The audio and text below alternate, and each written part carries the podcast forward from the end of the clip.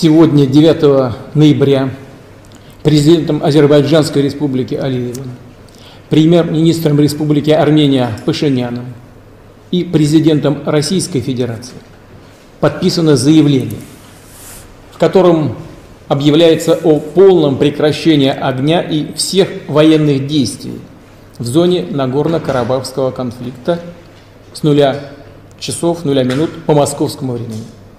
Всем привет! Это подкаст аналитического портала International Studies, в котором молодые специалисты в области международных отношений пытаются разобраться в самых актуальных событиях. Меня зовут Диана Медведева, и сегодня мы с Абдулаевой Шамс будем говорить о Нагорном Карабахе, об истоках военного конфликта в регионе и о его правовом статусе. Шамс, могла бы ты ввести нас в курс дела и рассказать немного о современном положении дел? Итак, в июле 2020 года началась эскалация конфликта на армяно-азербайджанской границе. А 27 сентября начались бои с применением бронетехники и артиллерии уже в Карабахе, которая закончилась подписанием заявления 9 ноября 2020 года. В связи с чем у большинства людей, следящих за данными событиями, возник вопрос, каким был и будет международно-правовой статус Нагорного Карабаха. Что касается вопроса об окончательном правовом статусе Нагорного Карабаха, то он относится к числу наиболее сложных, было сказано главой Министерства иностранных дел Российской Федерации Сергеем Лавровым еще осенью 2019 года. По его же словам, руководители стран, сопредседатели Минской группы ОБСЕ неоднократно заявляли, что статус должен быть определен в ходе переговоров политическим путем на основе юридически обязывающего волеизъявления. И чтобы разобраться в проблематике, давайте совершим исторический экскурс и узнаем, с чего все началось и как развивался конфликт в регионе. Диана, Могла бы ты нам рассказать об этом? Наверное, стоит начать с того, что конфликт на Горном Карабахе представляет интерес для огромного количества исследователей, которые занимаются проблематикой сепаратизма и этнических конфликтов, поскольку является своего рода прецедентом в сфере международных отношений. И несмотря на то, что президент Азербайджана Ильхам Алиев по итогам соглашения от 9 ноября 2020 года поздравил азербайджанцев с возвращением Карабаха, конфликт едва ли можно назвать законченным.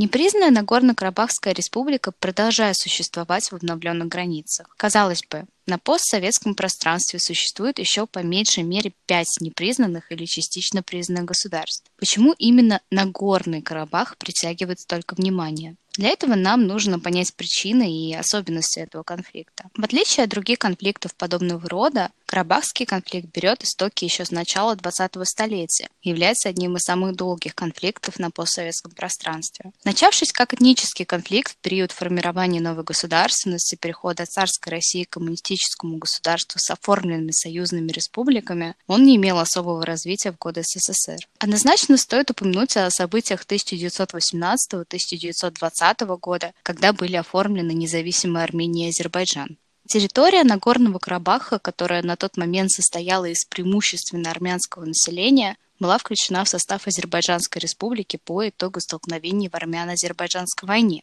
Несмотря на это, армяне, проживающие на территории Нагорного Карабаха, отказывались признать власть Азербайджанской Демократической Республики, вплоть до повторного наступления азербайджанских войск на Карабахскую территорию. 1920 году в республике пришла советская власть. Нагорный Карабах был оставлен за Азербайджанской ССР, однако на территории Нагорного Карабаха была создана Нагорно-Карабахская автономная область, НКО, которая существовала вплоть до 1991 года. Несмотря на то, что в советские годы в НКО не проходили активные военные действия, Армянская ССР не раз обращалась с просьбами к Центру о передаче Карабаха под их власть. Особенно эти попытки активизировались с приходом к власти Горбачева, который, однако, не хотел пересмотра статуса НКО в избежание создания прецедента для других союзных республик. Ситуация еще больше накалилась к 1988 году, когда все чаще происходили конфликты между этническими общинами как на территории НКО, так и на территории самой Армянской Азербайджанской ССР.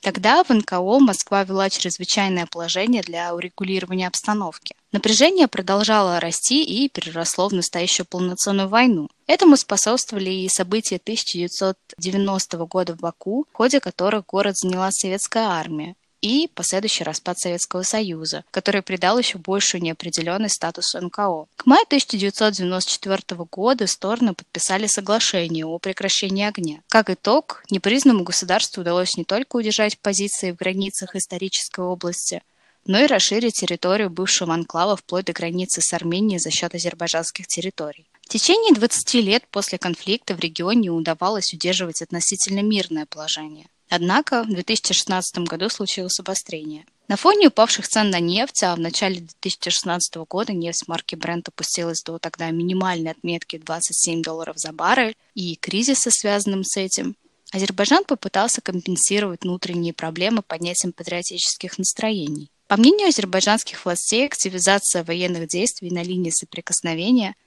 тот раз была вызвана военной провокацией со стороны самопровозглашенной Нагорно-Карабахской республики. Тогда война продлилась 4 дня и закончилась подписанием соглашения о прекращении огня, которое, хоть и не раз нарушалось, официально действовало до военного обострения 2020 года.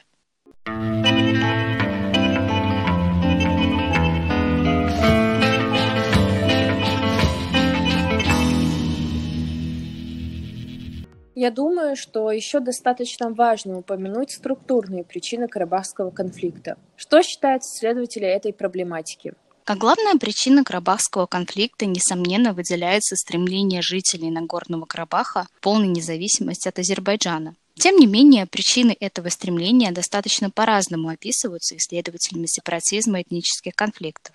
Например, Сванте Корнелл, ученый Упсальского университета, специализирующийся на политике в вопросах безопасности в Евразии, особенность в Закавказье, считает, что предпосылкой к стремлению населения Нагорного Карабаха к независимости было наличие у Нагорного Карабаха статуса автономии в составе Азербайджанской ССР в комплексе с такими факторами, как наличие сильной групповой идентичности и поддержки потенциальной независимости со стороны внешних акторов. По его мнению, именно территориальная автономия поспособствовала оформлению будущих политических институтов, которые послужили фундаментом для создания независимой НКР и создали напряжение напряжение, переросшее в военный конфликт.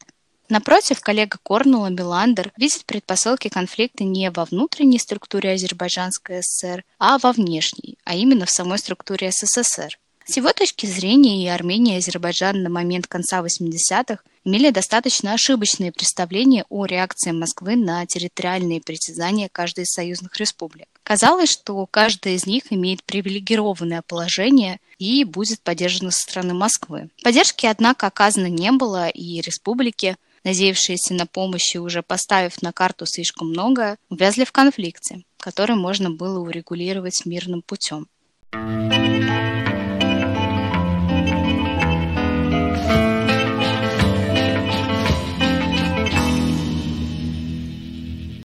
А теперь давайте перейдем от истоков и причин конфликта к правовому статусу Нагорного Карабаха. Шамс? Нагорный Карабах как независимое государство признано только квазигосударствами, такими как Абхазия, Южная Осетия и Приднестровская Молдавская республика. С юридической точки зрения территория Нагорного Карабаха является неотъемлемой частью Азербайджанской республики, что в первую очередь подтверждается резолюциями Совета безопасности ООН номер 822, 853, 874 и 884, а также резолюциями Генеральной Ассамблеи ООН 1993 года о чрезвычайной международной помощи беженцам и перемещенным лицам в Азербайджане и 2008 года о положении на оккупированных территориях Азербайджана. Современные конфликтологи, сторонники нового подхода к проблеме самоопределения и нерешимости государственных границ, классифицируют требования народов на самоопределение в следующем порядке. Первое – это антиколониальное самоопределение. Имеется в виду решение вопроса согласно Декларации ООН 1960 года. Второе – субгосударственное самоопределение. Под этим подразумевается стремление определенной этнической группы в существующем государстве выйти из его состава и создать новое государство. К этой категории принадлежит Тибет в Китае. И третье – трансгосударственное самоопределение. Этот случай применим к группам народов, проживающих в более чем одном государстве – Исследователи отмечают, что группа народов может стремиться порвать с одним существующим государством и вступить в другое государство. Примером может служить Нагорный Карабах. С точки зрения армянской стороны для решения карабахской проблемы наибольший интерес представляет антиколониальная, поскольку армянские стороны утверждают, что Нагорный Карабах никогда не был в составе Азербайджанской республики по своей воле. Субгосударственное и особенно трансгосударственное самоопределение. Какие переговоры были по Нагорному Карабаху между Азербайджаном и Арменией? Впервые данную проблему рассматривали на Бишкекском протоколе 1994 года, затем, спустя два года, на саммите глав государств и правительств ОБСЕ в Лиссабоне, где были установлены принципы, принятые всеми государствами-членами ОБСЕ, кроме Армении. То есть говорилось о сохранении территориальной целостности Армении и Азербайджана, о предоставлении окончательного правового статуса Нагорному Карабаху, об обеспечении гарантий безопасности Нагорному Карабаху и всему его населению. В 1997 году на собрании Минской группы сторонам конфликта был предложен ряд подходов. Пакетный подход, поэтапный подход, подход общего государства. Но уже на начальном обсуждении первого была выявлена неясность механизмов реализации. Пакетное решение предполагает предварительное достижение сторонами согласия по всем спорным вопросам, заключение соглашений в пакете, то есть учитывающих все проблемы и аспекты будущего мира и осуществление этих действий в дальнейшем. Поскольку, как было сказано выше, по этим вопросам в первую очередь по статусу Нагорного Карабаха консенсуса не было достигнуто, естественно, что все предложенные пакетные варианты оказались неосуществленными и были отложены в сторону. Поэтапная схема разрешения конфликта была предложена взамен пакетному в декабре 1997 года. Она исходила из того, что раз стороны не готовы на полное улаживание всего конфликта, включая его центральную проблему статус Нагорного Карабаха, то надо делать хотя бы то, что на данный момент согласовано сторонами. А именно, можно было бы осуществить частичный вывод армянских войск с азербайджанских территорий вне Карабаха, кроме Лачинского коридора, а также добиться поэтапного возвращения беженцев в места своего прежнего жительства. Естественно, что даже при этом оставались спорные вопросы, например, о границах Лачинского коридора, которые предполагалось решить в ходе дальнейших переговоров. Несомненно, нельзя не упомянуть мадридские принципы 2007 года, перечень основных положений урегулирования Нагорно-Карабахского конфликта, предложенных Минской группой ОБСЕ. Для определения окончательного правового статуса Нагорного Карабаха в документах отмечалось будущем проведение референдума, для выполнения которого должны были быть задействованы международные миротворческие силы. Отмечалось создание коридора, связывающего Армению с Нагорным Карабахом. Первоначальный вариант оказался нереализуем, Поэтому президенты стран-сопредседателей Минской группы ОБСЕ поручили своим представителям передать Баку и Еревану обновленную версию этих принципов в декабре 2009 январе 2010 года, которые не привели к компромиссу между Баку и Ереваном. На венских переговорах по Карабаху 2016 года после четырехдневной войны министр иностранных дел Российской Федерации Сергей Лавров заявил следующее. С учетом достаточно напряженной ситуации между сторонами это придется делать поэтапно. Тем не менее, возможности согласования параметров первого этапа урегулирования есть. По его словам, сопредседатели настояли на необходимости соблюдения соглашения о прекращении огня 1994 и 1995 годов.